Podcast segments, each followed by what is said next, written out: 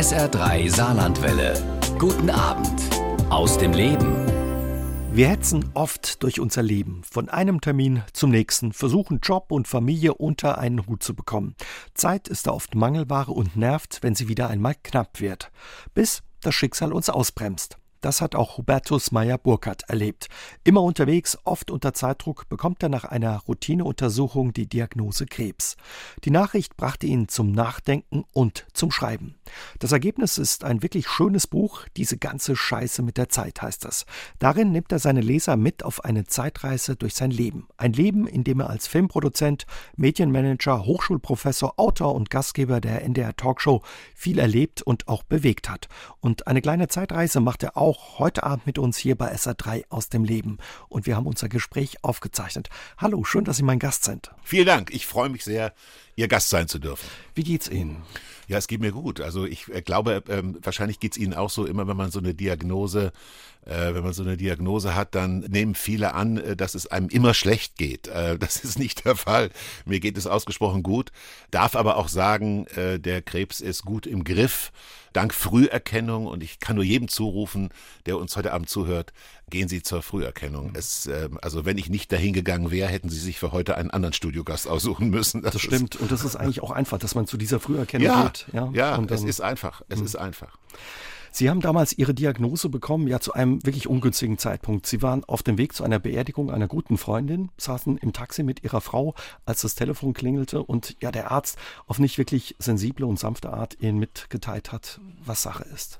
Ja, ja, also wie jeder, wie jeder Mensch meines Alters äh, äh bin ich zur Früherkennung gegangen und ähm, hatte extra den Arzt darum gebeten, weil es war, sah schon so ein bisschen so aus, dass ich an einem bestimmten Tag diese Diagnose nicht haben möchte nämlich am 13. Oktober, weil es der Geburtstag meiner Frau ist und gleichzeitig die Beerdigung einer Freundin war, die an Krebs gestorben war. Und ich habe gesagt, passen Sie auf, was immer rauskommt, sagen Sie mir am 14. Oktober, aber nicht am 13.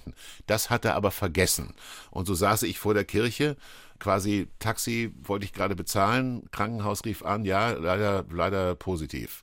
Zwei Karzinome. Und das war sozusagen eine Situation, die man in keinen Spielfilm reinschreiben kann. Also der Geburtstag der Frau, die Beerdigung einer guten Freundin und die Diagnose kommt auch noch. Und ich darf es eitel hinzufügen, es war auch noch der Tag, wo ich den Hamburger Produzentenpreis mhm. bekommen habe, den ich aber nicht annehmen konnte, weil ich ja in Berlin war.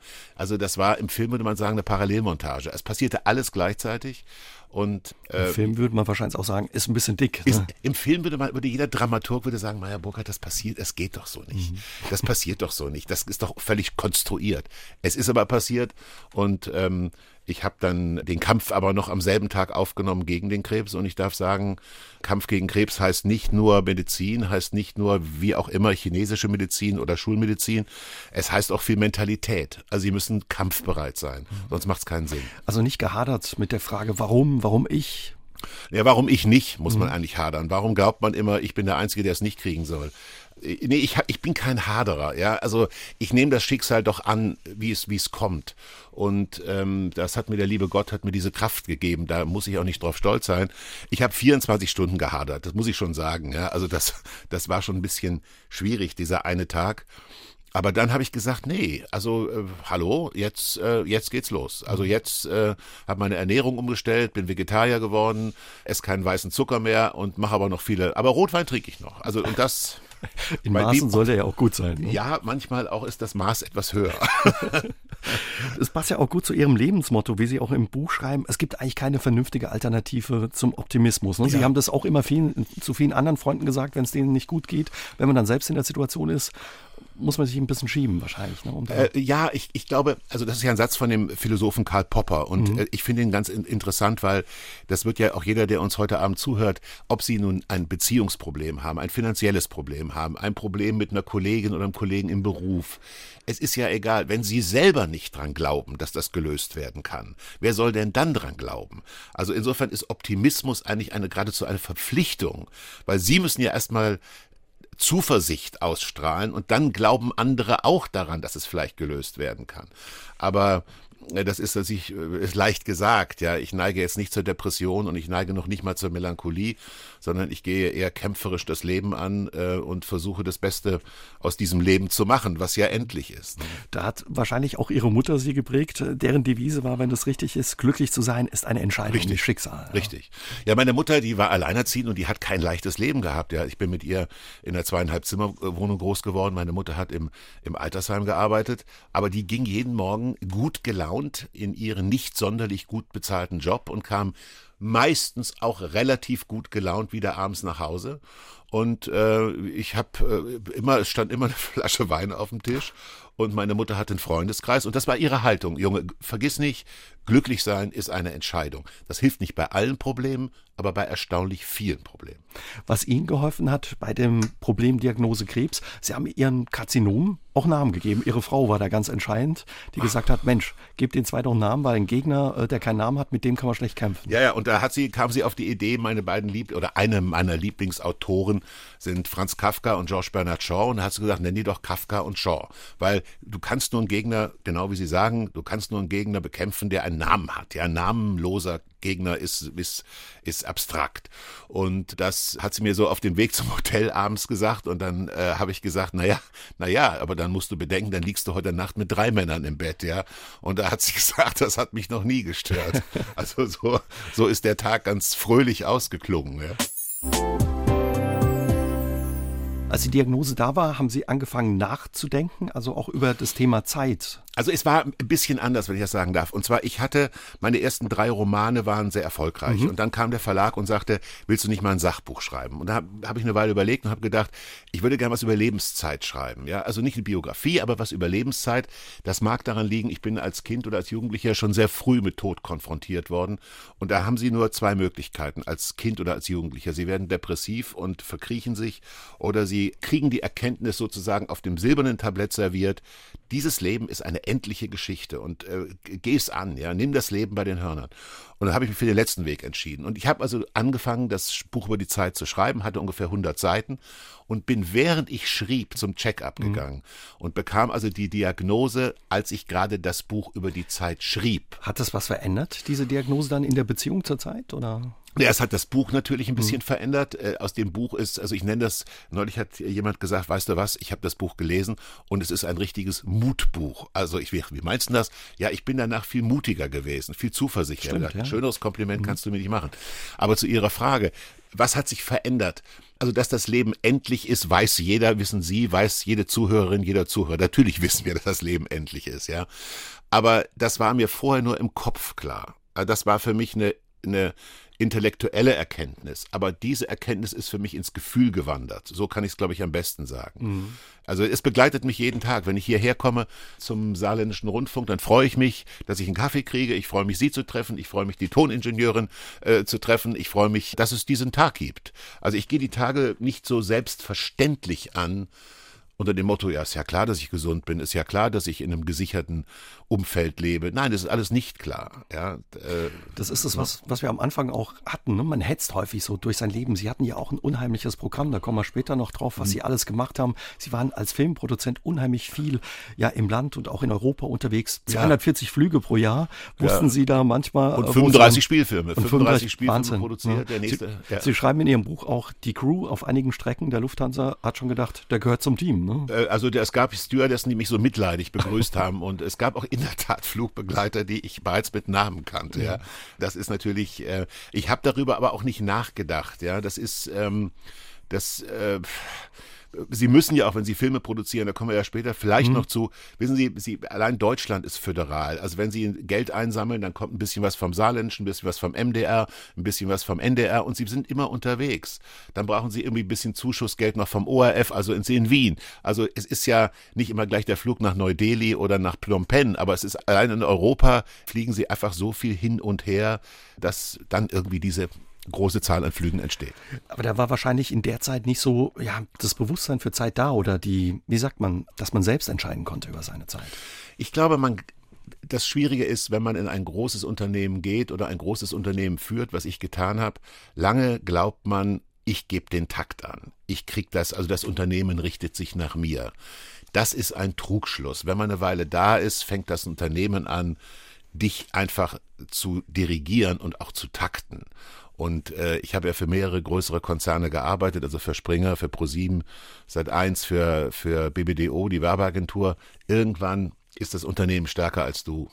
Und äh, da ich eine Familie zu ernähren hatte und äh, nicht zu den glücklichen Erben gehöre, glaubte ich auch gar keine Wahl zu haben dieses Leben zu führen. Und ich bereue es auch nicht. Also mhm. kein, ich bereue eigentlich nie was. Sie schreiben ähm, in Ihrem Buch auch, ja, Sie waren so ein richtiger so Pflichtesel angetrieben. Auch ein bisschen von Ihrer Mutter wieder, schreiben Sie.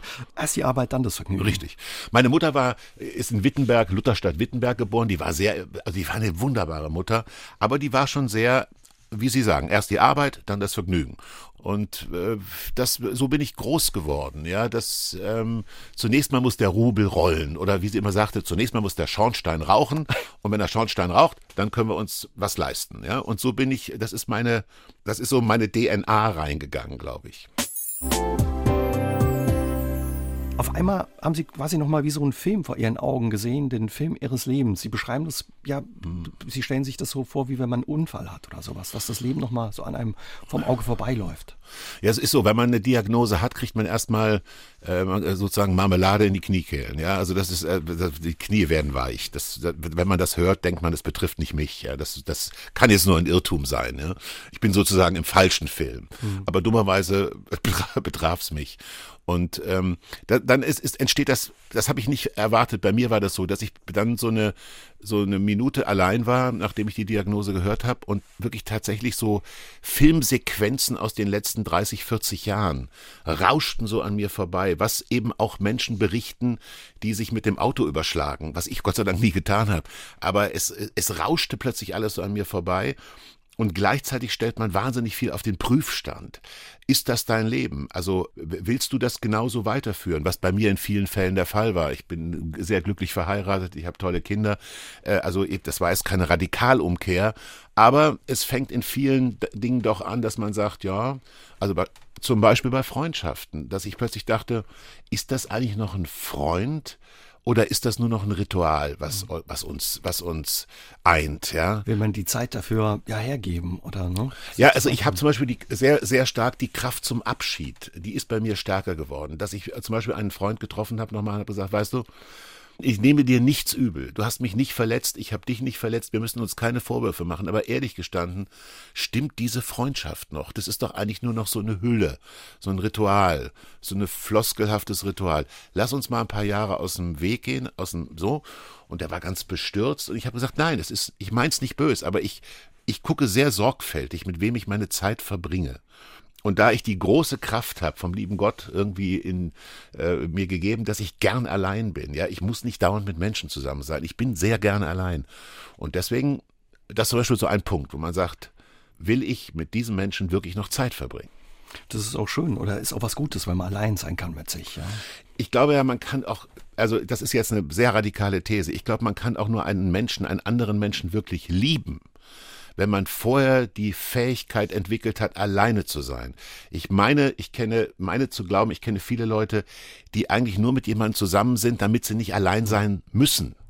Aber ich finde, da liegt kein Segen drauf. Das ist zumindest nicht meine Sicht aufs Leben. Aber muss jeder für sich selber entscheiden, natürlich. Sie haben vorhin ähm, erzählt, dass Sie sehr früh schon mit dem Thema Tod in Berührung gekommen sind. Hängt es damit zusammen, dass Sie neben der Kirche aufgewachsen sind, wo quasi so der Ablauf des Lebens äh, Ihnen immer wieder vor Augen geführt wurde? Da gab es Taufen, Hochzeiten, aber eben auch Beerdigungen. Oder? Ja, das fand ich ja ganz spannend, weil, weil ich habe ähm, genau gegenüber einer Kirche gewohnt als Kind und dann habe ich eben alles gesehen, Taufen. Und, äh, das war übrigens ganz lustig, weil bei Hochzeiten habe ich mich immer in die Braut verliebt, ja, und habe sie gedacht, ich muss sie irgendwie aus den, habe mir gedacht, was für eine schöne Braut und was für ein, was für ein doofer Bräutigam, ja.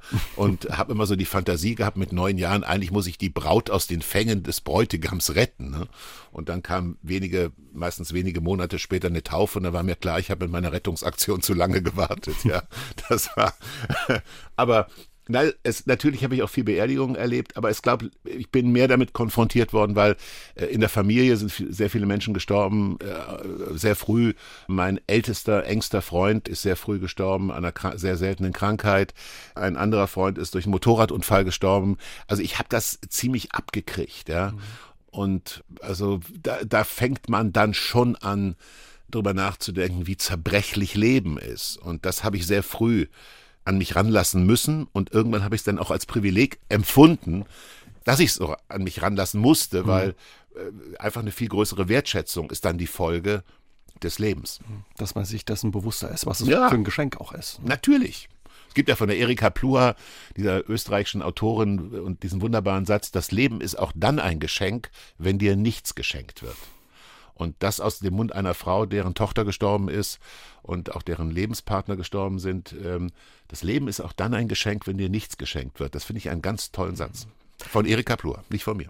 Die Kirche neben ihrem Elternhaus oder der Wohnung, wo sie aufgewachsen sind, ein Kirchturm hat immer geläutet um 18 Uhr. Da war für sie klar, jetzt muss ich nach Hause. Das hat ihre Mutter erwartet.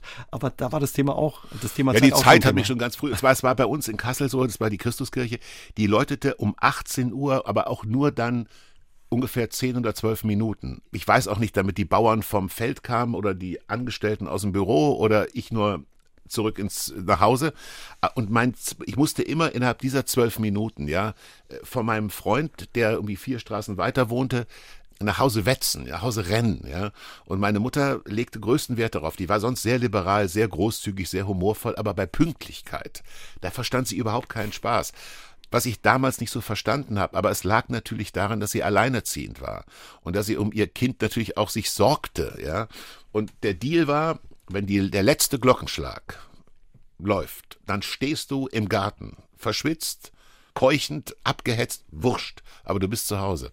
Und so fing die, sozusagen habe ich sehr früh, also diese ganze Scheiße mit der Zeit, also ich habe das sehr früh, stand ich unter einem Zeitstress sozusagen. Unter einem Zeitdruck. Ja.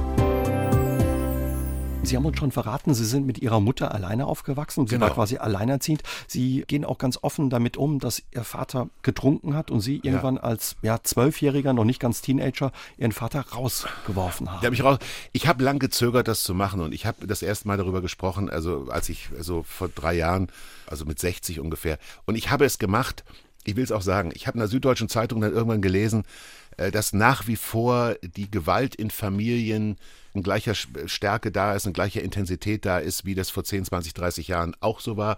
Und in Corona-Zeiten, wo eben auch teilweise Familien auf engem Raum mit vielen Kindern in, äh, eingesperrt waren, äh, hat die Gewalt gegen Frauen und gegen Kinder eben nochmal deutlich zugenommen. Ja. Und dann habe ich gesagt, gut, dann äußere dich mal und sag, du hast dich gegen, also ich bin nie, muss man sagen, ich bin nie sexuell missbraucht worden, das nicht, aber mein Vater neigte dann unter Alkohol schon zu Prügelstrafen. Ne? Und ich habe dann irgendwann gesagt, nee, wenn du jetzt einer Frau oder einem Kind die Kraft gibst, ermutigst sozusagen, sich gegen so eine Gewalt zu wehren, indem du erzählst, dass du dich gewehrt hast, als du zwölf warst. Also wenn irgendjemand sagt, Mensch, der Meyer Burkhardt, den kenne ich vom Fernsehen, mhm. der hat das für sich gelöst, der hat äh, die Kraft aufgebracht, ähm, sozusagen so eine Pein loszuwerden, ja. Dann war das gerechtfertigt, dass ich aus meinem Privatleben gesprochen habe. Und ja, und ich finde, es gibt für Gewalt ähm, sowieso überhaupt keine Erklärung und schon gar keine Entschuldigung. Wo hatten Sie die Kraft, den Mut her, zu Ihrem Vater zu sagen, das reicht raus? Ich weiß hier? es nicht. Ich glaube, da hat sich was. Es gibt ja Situationen, das kennt doch auch jede oder jeder, wo man plötzlich in einer Sekunde oder einer Minute über sich selber hinauswächst. Ich habe das noch nicht mal geplant, ja. Das hat so an einem Samstagmittag bei einem Mittagessen hat es ist es eskaliert und wahrscheinlich ist was aufgestaut auch in mir und, und äh, oder es hat sich was aufgestaut. Ich kann es tatsächlich rational nicht erklären. Plötzlich war ich stärker, als ich dachte, dass ich es bin. In dem Film, der vor ihrem Auge abgelaufen ist, als sie sich nochmal mit, ja, mit ihrem Leben beschäftigt haben, tauchte auch eine Szene auf. Ihre Eltern waren auf einem Elternabend. Ihr Vater hatte zu viel getrunken und sich offenbar nicht wirklich gut benommen oder ja, einen guten Auftritt abgeliefert. Ihre Mutter kommt nach Hause, setzt sich zu ihnen ans Bett und erzählt ihnen das. Ja, das war, das ist, das ist schön, dass Sie das ansprechen, weil es ist ein gutes Beispiel, wie man eine schlechte Geschichte in eine gute wandelt. Die schlechte Geschichte ist, die ist furchtbar, dass ich tatsächlich war eine Unterstufe des Gymnasiums und meine Mutter sagte mir, du, dein Vater ist betrunken oder zumindest sehr, nicht betrunken, aber zumindest sehr beschwipst zum Elternabend gekommen, ja. Und mir war jetzt klar, wenn du morgen, ich war vielleicht äh, elf Jahre oder zehn, elf Jahre, wenn du morgen in die Schule gehst, alle wissen das. Also in der Schule ist es eine Katastrophe und zu Hause merkte ich, die, die Ehe meiner Eltern ist auch im Eimer. Also du, wohin ich guckte, es war keine Stabilität mehr in meinem Leben. Aber, und das ist das Komische, Wenn diese Situation nicht passiert wäre, hätte ich, glaube ich, auch nicht die Kraft gehabt, Filmproduzent zu werden, äh, zu Springer in den Vorstand zu gehen, zu ProSieben in den Vorstand zu gehen. Warum nicht?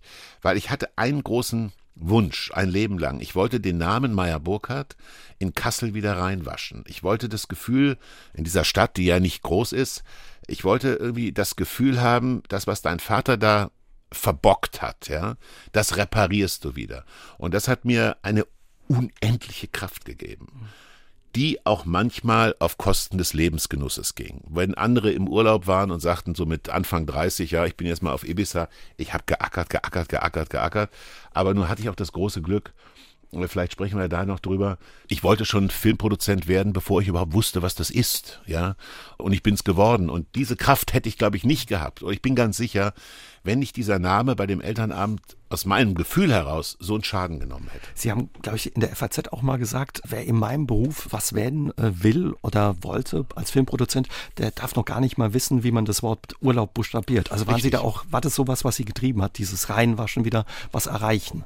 Ich habe, ja, das, also erstmal hatte ich immer ein gestörtes Verhältnis zum Urlaub oder zum Ferien, weil ich dachte, mein Urlaub, mein, mein Job ist doch, ist doch ein Privileg. Es ist doch das schönste Job Urlaub, der Welt. Hm. Warum soll ich mich jetzt an irgendeinen dämlichen Strand legen, äh, äh, wenn ich doch parallel eigentlich einen Film produzieren könnte, ja? Als meine Kinder dann in dem entsprechenden Alter waren, habe ich mit meinen Kindern schon viel Zeit in den mhm. Ferien verbracht. Viel Zeit, wenn mein Sohn würde jetzt Einspruch einheben und sagen, na ja, es waren zwei, drei Wochen im Jahr, aber das war schon da oder ich habe auch sehr viel mit meinen Kindern gemacht. Aber das sage ich auch immer, wenn junge Leute, ich habe ja auch lange eine Professur gehabt für Filmproduktion. In Hamburg, ja. In Hamburg an der mhm. Hamburg Media School. Ich sage immer jungen Leuten, wenn ihr wirklich ein ausgeglichenes Privatleben haben wollt, mit allem drum und dran, dann würde ich nicht Film- oder Fernsehproduzent werden. Das ist nicht darstellbar. Das ist auch, hat auch nichts zu tun mit Mann oder Frau. Das sage ich auch jedem Mann. Ob der nun verheiratet ist oder Single ist du kannst diesen Job nicht leidenschaftlich machen mit all dem, was dazugehört, wenn du um 19 Uhr zu Hause sein willst oder am Wochenende frei haben willst. Das geht nicht. Trotz alledem, würden Sie sagen, das hat sich gelohnt oder war das vielleicht auch ein zu hoher Preis, den Sie da bezahlt haben einem Einsatz? Naja, es war ein Preis. Ob der zu hoch ist, weiß ich nicht. Meine erste Ehe ist sicherlich auch daran kaputt gegangen, weil ich einfach zu wenig zu Hause war. Und heute habe ich mit meiner ersten Frau sozusagen ein sehr, sehr, sehr, sehr gutes Verhältnis. Es war mein Leben. Sie konfrontieren mich natürlich mit, mit dieser Frage wirklich mit, ähm, sehr mit mir selbst, weil natürlich ist dieser Preis hoch, aber ich glaube, ich hätte ein anderes Leben nicht führen können und ehrlich gestanden auch nicht führen wollen. Wenn ich nochmal zu Ihrem Vater zurückkommen darf, wie hat es Sie dann später geprägt, ohne Vater aufzuwachsen? Haben Sie den zum Beispiel vermisst oder einen Vater vermisst? Also diesen Vater habe ich garantiert nicht hm. vermisst, ja. Aber ich habe väterliche Figuren vermisst ziemlich lange. Aber da war ich wirklich dann privilegiert, weil ich hatte Freunde und diese Freunde hatten teilweise ganz tolle Väter und die habe ich einfach gekapert. Ja, ich habe gesagt, passen Sie auf äh, oder pass auf, ich habe ja keinen Vater. Ich habe jetzt mal als sozusagen der Vater, du bist ja der Vater mhm. meines Freundes oder da, ich habe jetzt mal mehrere Fragen und da hatte ich ganz tolle väterliche Freunde. Klasse. Ja. Ähm, und, und hatte auch gleich mehrere. Ja, das war, es hatte auch für mich als dann heranwachsenden Typen auch Vorteile, keinen Vater zu haben, weil ich kenne so viele Söhne, die unter starken Vätern auch gelitten haben, die dann immer, wo das immer der Maßstab war, ich muss genauso erfolgreich sein wie er.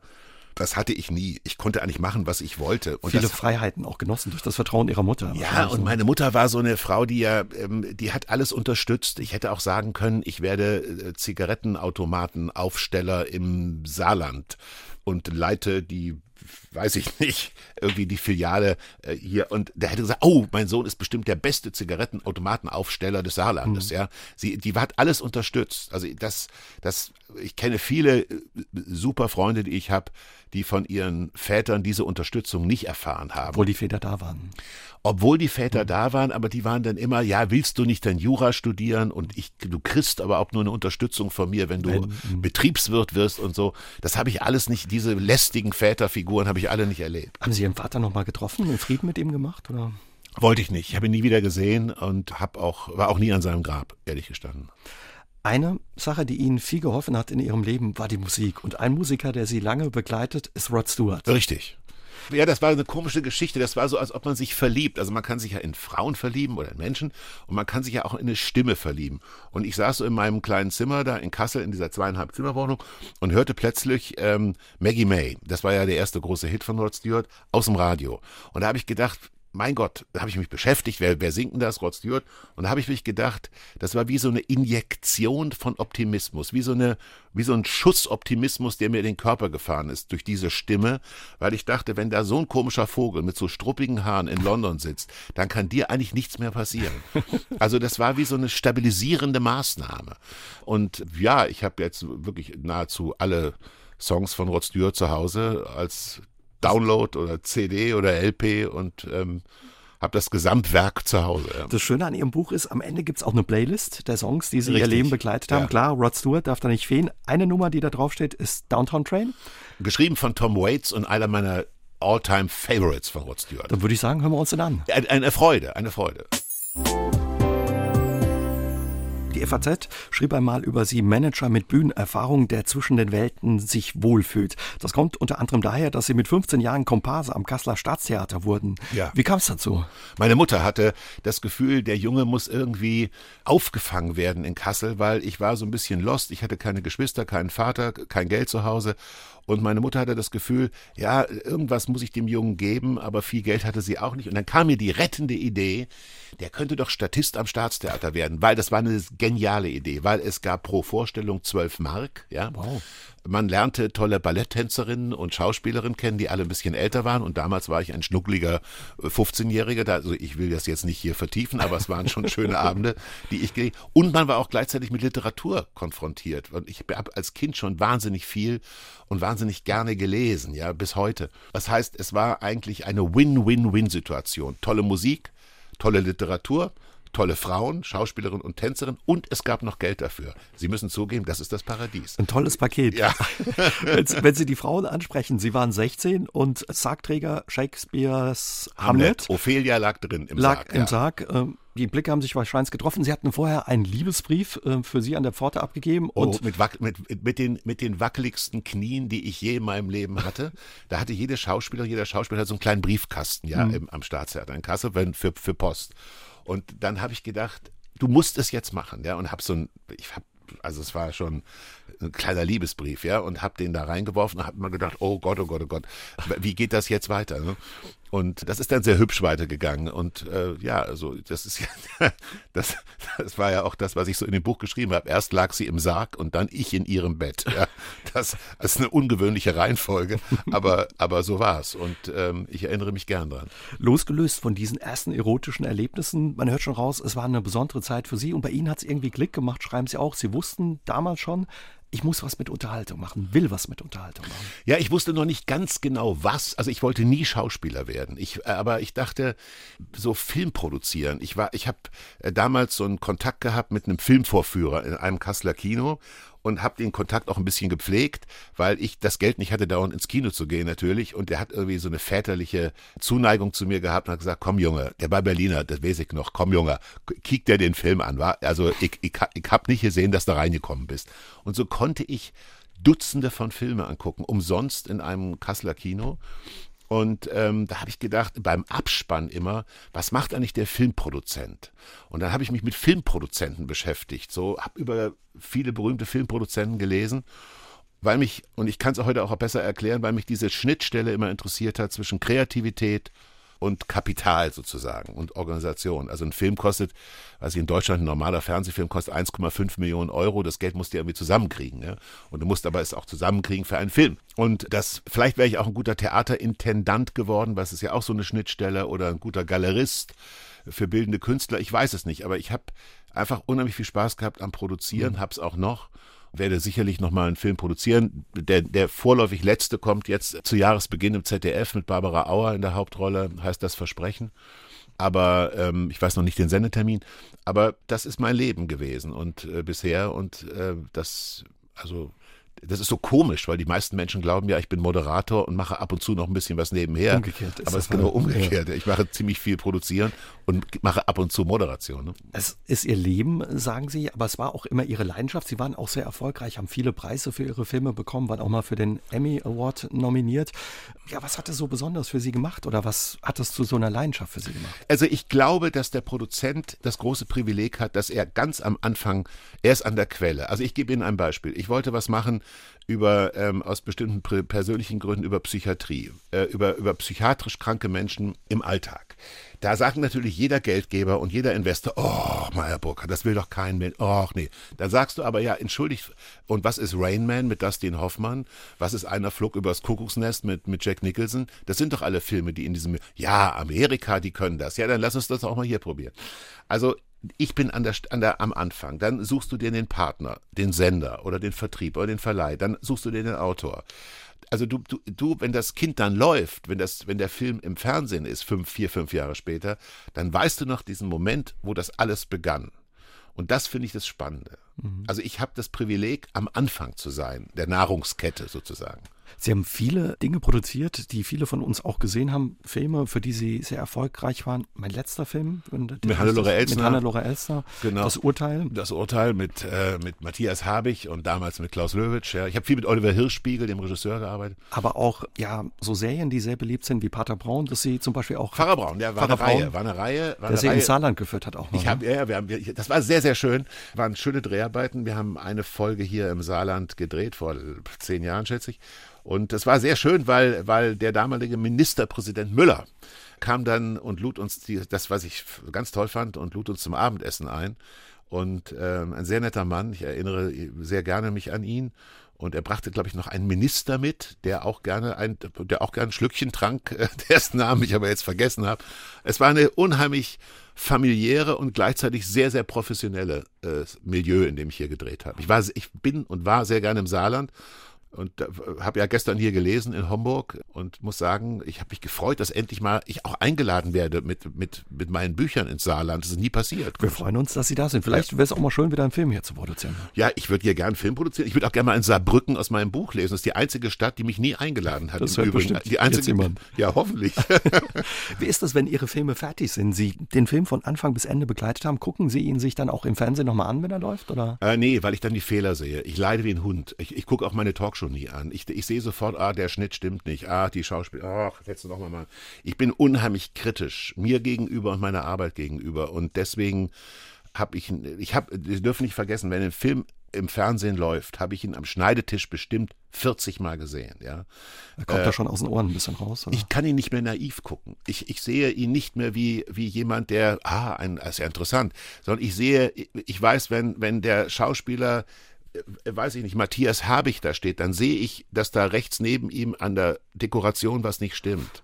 Also bei ihm stimmt alles, aber, aber ich denke, warum haben wir das nicht gesehen? Also ich kann, ich bin unheimlich unverträglich und mir, mir ist meiner Arbeit gegenüber. Fernsehen gucken mit Ihnen macht keinen Spaß dann, oder? Das ist eine Katastrophe. Gehen. Nein, mein, mein Sohn litt einmal ein bisschen darüber, weil ich kann nach, wenn, also ich gucke mir gerne im Kino einen amerikanischen Film an, so, aber, aber, oder auch einen deutschen, aber wenn ich beteiligt bin, ja, ist es ganz schwierig und wenn der Film nicht wirklich gut ist, merke ich nach zehn Minuten, oh Gott, was haben die denn da für einen Drehbuchautor?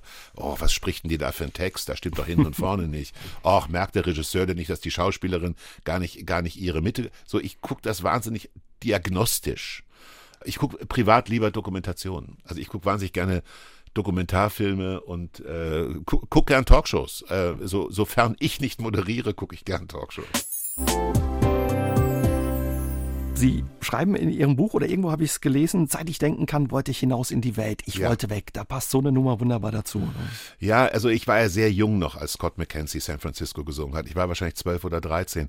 Aber es hat mir in diesem ganzen Vaterkonflikt, haben mir die Rolling Stones oder Jimi Hendrix oder Scott McKenzie oder Janis Joplin auch wahnsinnig geholfen, weil ich immer gedacht habe, ah, okay, da bricht jetzt so eine Jugendkultur mhm. auf und die sind nicht bürgerlich und die lassen sich auch nicht die Butter vom Brot nehmen und die sind politisch und die sind gut gelaunt und äh, dass es äh, freie Liebe gab, äh, sozusagen als ein Beipackzettel, hat die Sache natürlich noch ein bisschen verschönt. Ja, nee, es war einfach. Ich hatte das Glück, dass ähm, mit diesen Musikern, die da seit den 60er und dann später 70er Jahren hochkamen, das war wie ein unglaublicher wie so ein Rückenwind für mich. Insofern bin ich auch wahnsinnig dankbar, in diesem Slot geboren zu sein. Ich bin dankbar, in Europa geboren zu sein, in Deutschland und dann auch noch in diesem Slot. Das sagen Sie auch. Sie haben das Glück gehabt, wirklich in einer ja, Zeit äh, groß äh, geworden zu sein, wo auch einfach ja viel los war in der Welt, sich was bewegt hat und ein großer Optimismus da war. Großer Optimismus und wir haben in Friedenszeiten gelebt. Aber ich habe hab als Kind noch in Kassel in, auf, auf Trümmergrundstücken gespielt. Das glaubt man nicht. Ich, meine, ich bin 56 geboren, das war, sagen wir mal, 66 oder 67, war ich vielleicht zehn Jahre alt. Da gab es noch so, so, so Trümmergrundstücke und das fanden wir natürlich wahnsinnig toll.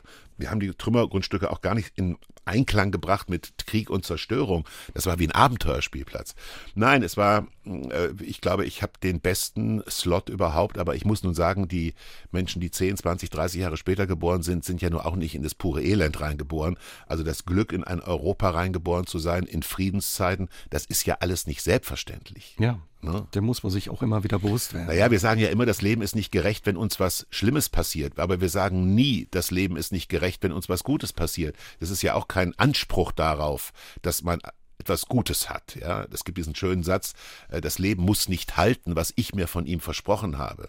Den Satz mag ich sehr. Also ich glaube, ich habe in der Zeit bei Zeit Online vor einigen Jahr, Monaten mal gelesen, dass nur 11 Prozent der Weltbevölkerung geht es so gut wie den Deutschen. Und die drei Kriterien waren Trinkwasserqualität, Altersversorgung, Krankenversorgung. 11 Prozent weltweit. Ich glaube, die Zahl stimmt.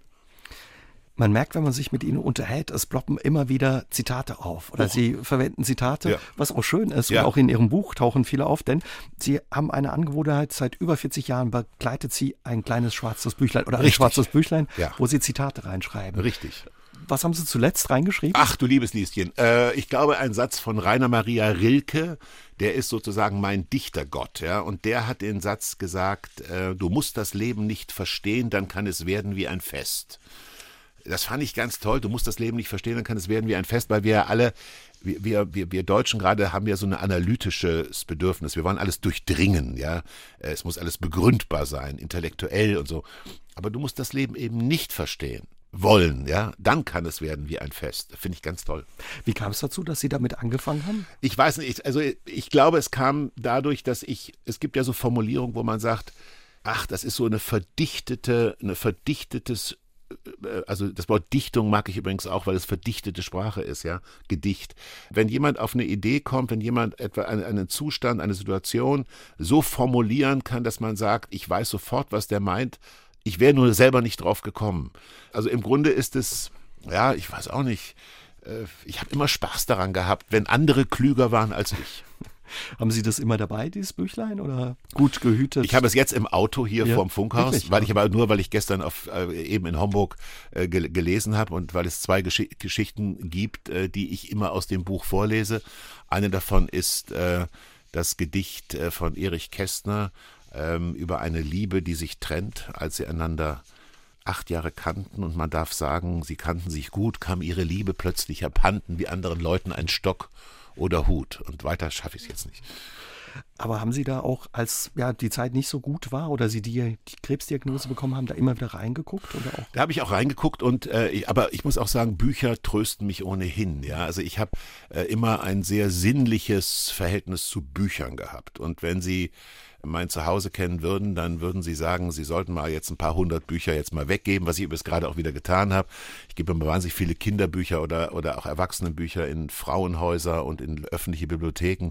Also es kann sein, dass ich an, einem verregneten Samstag, obwohl bei mir zu Hause 400 Bücher liegen, die nicht gelesen sind, dass ich an irgendeinem verregneten Samstag einfach nur um, eine um in eine Buchhandlung gehen zu dürfen, nochmal fünf Bücher dazu kaufe. Ja, das ist ähm, also Buch ist für mich wie ein Freund. Das schreiben Sie ja auch, ne? Also um sich in der Stadt wohlzufühlen, brauchst du eine gute Buchhandlung in der Nähe. Ja, ich brauche immer, ich werde immer gefragt, wo, du hast, ich habe ja in vier Städten gelebt, nach Kassel, nachdem ich da, nämlich in Düsseldorf, in, in München, in Hamburg und in Berlin. Und die Frage ist immer gewesen, du hast dich am wohlsten gefühlt. Und dann sage ich immer, das ist mir eigentlich egal, wo ich wohne, sofern die Stadt über 1,5 Millionen Einwohner hat. Muss eine Großstadt sein. Äh, das ist nun mal mein, mein Thema. Und, äh, und dann werde ich auch häufig gefragt, und äh, äh, was ist so dein Heimatgefühl? Ja? Und mein Heimatgefühl ist eigentlich, wenn ich drei Dinge habe. Also eine gute Trattoria, eine gute literarische Buchhandlung und ehrlich gestanden, auch zu Corona-Zeiten muss ich es sagen, ich brauche einen Flughafen. Das kann ein kleiner Flughafen sein, aber ich brauche einen Flughafen. Insofern wäre, obwohl Saarbrücken etwas kleiner ist, eigentlich Saarbrücken auch ideal für mich. aber es, es hat sich nie ergeben. Es gibt guten Rote. Was nicht ist, kann noch werden. Ich bin voller Optimismus. was für andere das Meer ist, ist für Sie der Wald. Sie mögen den Wald. Ich habe ein geradezu Sehnsuchtsverhältnis zum Wald. Ich will es, als ich äh, heute äh, von Homburg sah, wo ich gestern gelesen habe, hier nach Saarbrücken fuhr, äh, auf der Autobahn, da fährt man auch durch einen großen Wald und ich habe ich hätte fast äh, den Autobahnverkehr riskiert, weil ich immer langsamer wurde, langsamer wurde. Und ich dachte, ach, könntest du doch jetzt hier wandern. Ach, wie schön, ach, wie schön sieht das hier aus. Da hat der Regen hat hat so ein bisschen so so eine grauen Schleier über diese Laubbäume so rüber gestäubt. Ja, also der Wald, woran liegt's? Ich bin äh, am Stadtrand von Kassel groß geworden und immer, ich erinnere mich, wenn ich so ein bisschen Kummer hatte, Liebeskummer oder ähm, dann auch Probleme mit, mein, äh, mit meinem Vater damals oder in der Schule, ich habe entweder einen guten Freund angerufen, da kannst du mir helfen, oder ich bin stattdessen in den Wald gegangen. Und wenn ich so eine Weile im Wald war, dann habe ich das Gefühl immer gehabt, auch der Wald baut dich irgendwie wieder mhm. auf. Erklären kann ich das nicht, aber es gibt Menschen, die gucken aufs Meer. Also meine Frau beispielsweise, die liebt die Wüste und das Meer. Und das kann ich verstehen, aber ich ziehe der Wüste und dem Meer den Wald, den Wald vor. Es ist ja auch ein wunderbarer Ort, ja, und jetzt ist ja auch modern mittlerweile so Waldbaden ne? aus ja, Japan. Hätte, aus Japan. Ja, wer hätte das gedacht? Das habe ich ja nie gedacht, also dass es sowas gibt wie, wie heißt das, Forest Bathing mhm. oder so, Waldbaden in Japan. Aber ähm, es ist auch, ich habe auch zum Beispiel, ich habe auch wahnsinnig viele Nächte bin ich Wälder durchwandert, oh, ja. Da braucht man ein bisschen Mut dazu, oder? Ja, ich eben gar nicht, nee? komischerweise. Das ist ja, Mut ist ja sehr subjektiv, ja. so wie Angst ja auch sehr subjektiv Weil ist. Nachts ne? hört man solch, so viele Dinge. Ja, und vor allen Dingen nachts kann auch mal ein Wildschwein vor Ihnen stehen. und da, dann müssen Sie dem Wildschwein sagen, hallo, ich bin in friedlicher Absicht hier. Nein, also ich brauche keinen Mut. Ähm, ich mhm. gehe gerne nachts durch Wälder oder am Abend und die einzige Sorge, die ich immer habe, dass irgendwie eine, eine, eine Fußgängerin mir begegnet und die denkt, oh, oh, oh wer, wer kommt denn da? Und dann, mhm. dann hilft übrigens, dass man so ein bisschen gesichtsbekannt ist, dass man nämlich sagt, okay, ich bin Hubertus Meyer, ach, ich sehe Sie, was machen Sie denn hier nachts im Wald? Da frage ich Sie. Äh, äh, aber von mir geht keine Gefahr aus. Ähm, das erlebe ich natürlich manchmal, dass jemand äh, auch äh, und man ja. muss aufpassen, dass man nicht für wild gehalten wird, weil mancher Förster denkt, was ist da denkt, für... Wer, und dann denkt er, es ist ein, ein Wildschwein, es ist ein Wildschwein, was war Meyer Burkhardt. Ja, Sie haben den Wald in Ihrer Heimatstadt Kassel angesprochen, obwohl Sie Kassel, ich glaube, mit Anfang 20 oder mit 20 hinter mit 20, sich gelassen ja. haben, äh, kommen Sie immer wieder genau in diesen Wald zurück. Ja. Auch häufig, wenn mh, hm, ja, schwere oder wichtige Entscheidungen anstehen. Was zieht Sie gerade an diesem Wald an? Ach, ich weiß nicht, ich habe ein merkwürdiges Verhältnis zu Kassel. Ich bin seit, äh, seit 44 Jahren Da weg. Und äh, obwohl da keiner mehr wohnt, äh, kein Freund, sind alle weggegangen, bin ich immer noch mal da und übernachte da in einem Hotel oder gehe da so durch den Park. Ich kann es Ihnen nicht wirklich erklären. Ich habe auch diese merkwürdige Angewohnheit. Ich sammle irgendwie irgendwo auf der Welt Steine oder äh, also wirklich Afrika überall und die werfe ich dann im Habichtswald irgendwann wieder weg, wenn ich da bin. Das heißt, dieser Habichtswald, manche mögen den Herkules kennen, oben dieses Wahrzeichen von Kassel rundrum um diesen Herkules liegen versteckt kleinste Steine aus aller Welt. Das ist ein Riesenkunstwerk. Die sind von eigentlich. Ihnen. Die sind von mir. Ja. Kunstwerk passt gut zur Kasse. Ja, ja Dokumenta, klar. ich bin weit vorne. Ja. Also da ist ja eine besondere äh, Verbindung offenbar auch da. War das auch sowas, ja, um die Zeit zu vergessen? Oder ist das sowas ein Ort, um die Zeit zu vergessen, wenn man in den Wald geht? Naja, also wenn ich in Kassel bin, dann werde ich mehr mit der Zeit eigentlich konfrontiert, mhm. weil das habe ich auch nochmal in dem Buch kurz erwähnt. Also meine ersten sexuellen Geschichten waren auch im Wald, ja. Das war so, also sexuell, ich meine, wenn es überall knistert und piekt, ist es mit der Sexualität auch ein bisschen schwierig. Aber damals war man anspruchslos und dachte, irgendwie geht's schon. Aber ähm, da wäre ich mehr damit konfrontiert, wie viel Zeit vergangen ist, ja. Also wenn ich an die Freundinnen denke, mit denen ich damals da unterwegs war, die sind heute Großmütter oder oder oder zumindest äh, im entsprechenden Alter, dass sie sein könnten. Nee, ich, ähm, ich gehe in den Wald einfach, weil er mich kräftigt. Also er gibt mir Stärke. Ja. Aber ich habe neulich auf, ähm, neulich war ich in Irland mal wieder, wo ich gerne bin und immer wieder bin, also vor Corona und habe da lange aufs Meer geguckt und hatte allerdings, was half, auch eine Flasche Whisky neben mir. Ich habe mir so einen Campingstuhl hingestellt, habe auf, dies, auf diesen rauschenden Atlantik geguckt bei Clifton und hatte rechts unten eine Flasche Whisky. Wenn Sie das eine Weile machen und der Whisky, Whiskyflasche wird immer leerer, dann geht es Ihnen nach einer Weile auch immer besser. Aber ich merke schon, ähm, Herr Meyer Burkhardt, das Saarland wäre wirklich was für Sie. Unser Wald ist wirklich ein Schatz. Ja, das Meer müsste man noch suchen. Ne? Das Meer, müsste, das man, Meer noch müsste man noch suchen. Ja. Wie passt das zusammen, dass Sie sagen, ja, seitdem ich glücklich bin, bin ich häufiger traurig? Ja, in meinem Leben stimmt jetzt alles und ähm, äh, alle Lebensbereiche, die äh, man, an die man denken könnte, stimmt. Also der Krebs ist im Griff. Ich habe eine ganz wahnsinnig tolle Ehefrau, tolle Kinder und so. Und man weiß natürlich, man ist sich dieses Glückes bewusst. In einem bestimmten Alter auch viel mehr, als ich das, sagen wir mal, mit 40 war. Da war ich auch nicht in allen Lebensbereichen so glücklich. Und man weiß, es wird ein Ende finden. Auch diese Phase geht ja eines Tages vorbei. Und deswegen stimmt der Satz, seitdem ich so glücklich bin, also so glücklich bin, so sehr glücklich bin, bin ich häufiger traurig, weil ich weiß, auch diese Phase wird irgendwann vorbeigehen. Ein anderer Satz, der auch widersprüchlich ist in dem Buch, ist, seitdem ich nicht weiß, wie lange ich bleiben darf, gehe ich häufiger früher. Das ist auch zunächst widersprüchlich, aber seitdem mir bewusst ist, dieses Leben ist nicht endlos, also ich weiß nicht, wie lange ich bleiben darf, gehe ich häufiger, wenn es mir keinen Spaß macht oder wenn mir die Menschen nicht mögen, gehe ich einfach früher. Also ich ähm, tut man sich nicht mehr an. Dann. Tut man, aber ohne, dass ich unhöflich sein mhm. will. Ich sage dir jetzt nicht, ich will mit euch nicht, das wäre, das wäre anmaßend, das wäre unverschämt. Aber ich sage dann, also ich finde einen Weg, dass ich mich zurückziehe. Ist der Tod auch ein Thema? Denken Sie darüber nach oder? Also ich, ich, glaube, der Tod sollte immer ein Thema sein. Aber ich habe eine, eine Art, mit dem Tod umzugehen, wie die Wiener. Die Wiener haben ja wahnsinnig viele schöne Lieder über den Tod gemacht und da geht es immer viel um Wein und viel um Tod. Ja? Also der Wiener, glaube ich, trinkt von morgens bis abends Wein, damit der Tod irgendwie langsam ein bisschen erträglich wird. Oder die Mexikaner beispielsweise machen den Tod ja lächerlich in ihrer Kultur. Ne? Also ich habe jetzt ist auch immer Teil des Lebens. Er ist Teil des Lebens. Ja, es gibt auch diesen Satz äh, mitten im Leben und doch stets vom Tod umgeben. Ich habe einfach das Gefühl, er wird eines Tages siegen, ja. Also das Rennen werde ich nicht machen mit meinem Bedürfnis nach endlos Leben, sondern er wird irgendwann sagen, Meyer Burkhardt, also wie soll ich es dir beibringen? Die Sache ist jetzt. Die Zeit ist rum. Die Zeit ist rum. Mhm. Das heißt, er wird irgendwann kommen. Und insofern ist es ja gut, sich mit ihm irgendwie gut zu stellen. Ne? Und ich habe äh, mit dem, mit, mit dem Gevattertod, wie man, ich habe mit dem eigentlich so ein Kumpelverhältnis, ja. Ich will jetzt nicht sagen, dass er mich jetzt, also ich würde mit ihm nicht jetzt auf Urlaub fahren. Aber, aber, äh, aber ich sage, ja, also Junge, äh, so, irgendwann bist du der Stärkere von uns beiden. Aber bis du da bist, ähm, ab und zu rede ich auch mit ihm. Ich rede auch mit dem lieben Gott gelegentlich. Äh, das hängt ja, die sind ja. Ne, und was, was sagen Sie denen dann, wenn Sie mit denen reden? Also mit dem lieben Gott, äh, äh, also ich bin jetzt nicht gar nicht mal so sehr religiös, aber ich habe doch das Gefühl, es ist ganz gut, wenn man sich mehrmals am Tag bedankt dafür, dass man das Leben führen darf, das man führt.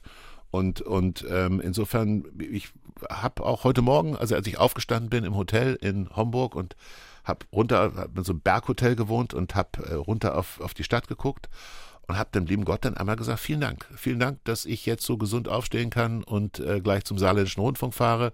Vielen Dank für das Leben, ja. Und ähm, und äh, manchmal spreche ich mit dem Tod auch und sage dann aber eher launisch. Also es wäre schön, wenn du jetzt die nächsten Monate mich noch ziemlich in Ruhe ließest, weil ich habe noch einiges vor. So. Sie er antwortet ja. nie. Also, das ist schon mal ein gutes Zeichen. Ja. Sie schreiben ja in Ihrem Buch auch nicht von Lebenserwartung, sondern von Lebenshoffnung. Ja, was hoffen Sie noch für Ihr Leben? Was haben Sie noch vor? Ja, das, kommt, das will ich kurz nur erklären, weil hm. ich, ähm, ich, ich prüfe die Sprache mehr, seitdem ich äh, ähm, und, und äh, das, das Wort Lebenserwartung finde ich unverschämt, weil Sie können erwarten von mir, dass ich, mir, dass ich mich ja höflich verhalte. Und der Tischler kann erwarten, wenn ich einen Tisch bestelle, dass ich die Rechnung pünktlich äh, bezahle. Das ist eine Erwartungshaltung. Aber ich kann nicht vom lieben Gott erwarten, dass ich lange lebe. Ich kann hoffen, dass ich lange lebe. Und deswegen habe ich es durch Lebenshoffnung ersetzt. Ich, ja, naja, was, was ich noch, also das Wort noch mag ich übrigens nicht. Hm. Äh, das Wort Streich noch, ja, ja, weil das, weil das, das, auch wenn meine Frau sagt, wir müssen noch mal nach New York, sagt, nee, wir müssen nach New York. Okay. Vielleicht noch fünfmal. Ja, noch ist schon so eine Limitierung. Ähm, aber da ich natürlich ein Reiseesel bin, wenn Corona vorbei ist, gibt es zwei ganz präzise, also ich würde jetzt sagen drei präzise Reiseziele. Das eine, ich war noch nie in Alaska. Ich würde gerne mal von Anchorage nach Fairbanks oder diese ganze Gegend da oben. Alaska Highway. Alaska Highway. Das ist ein großer Wunsch.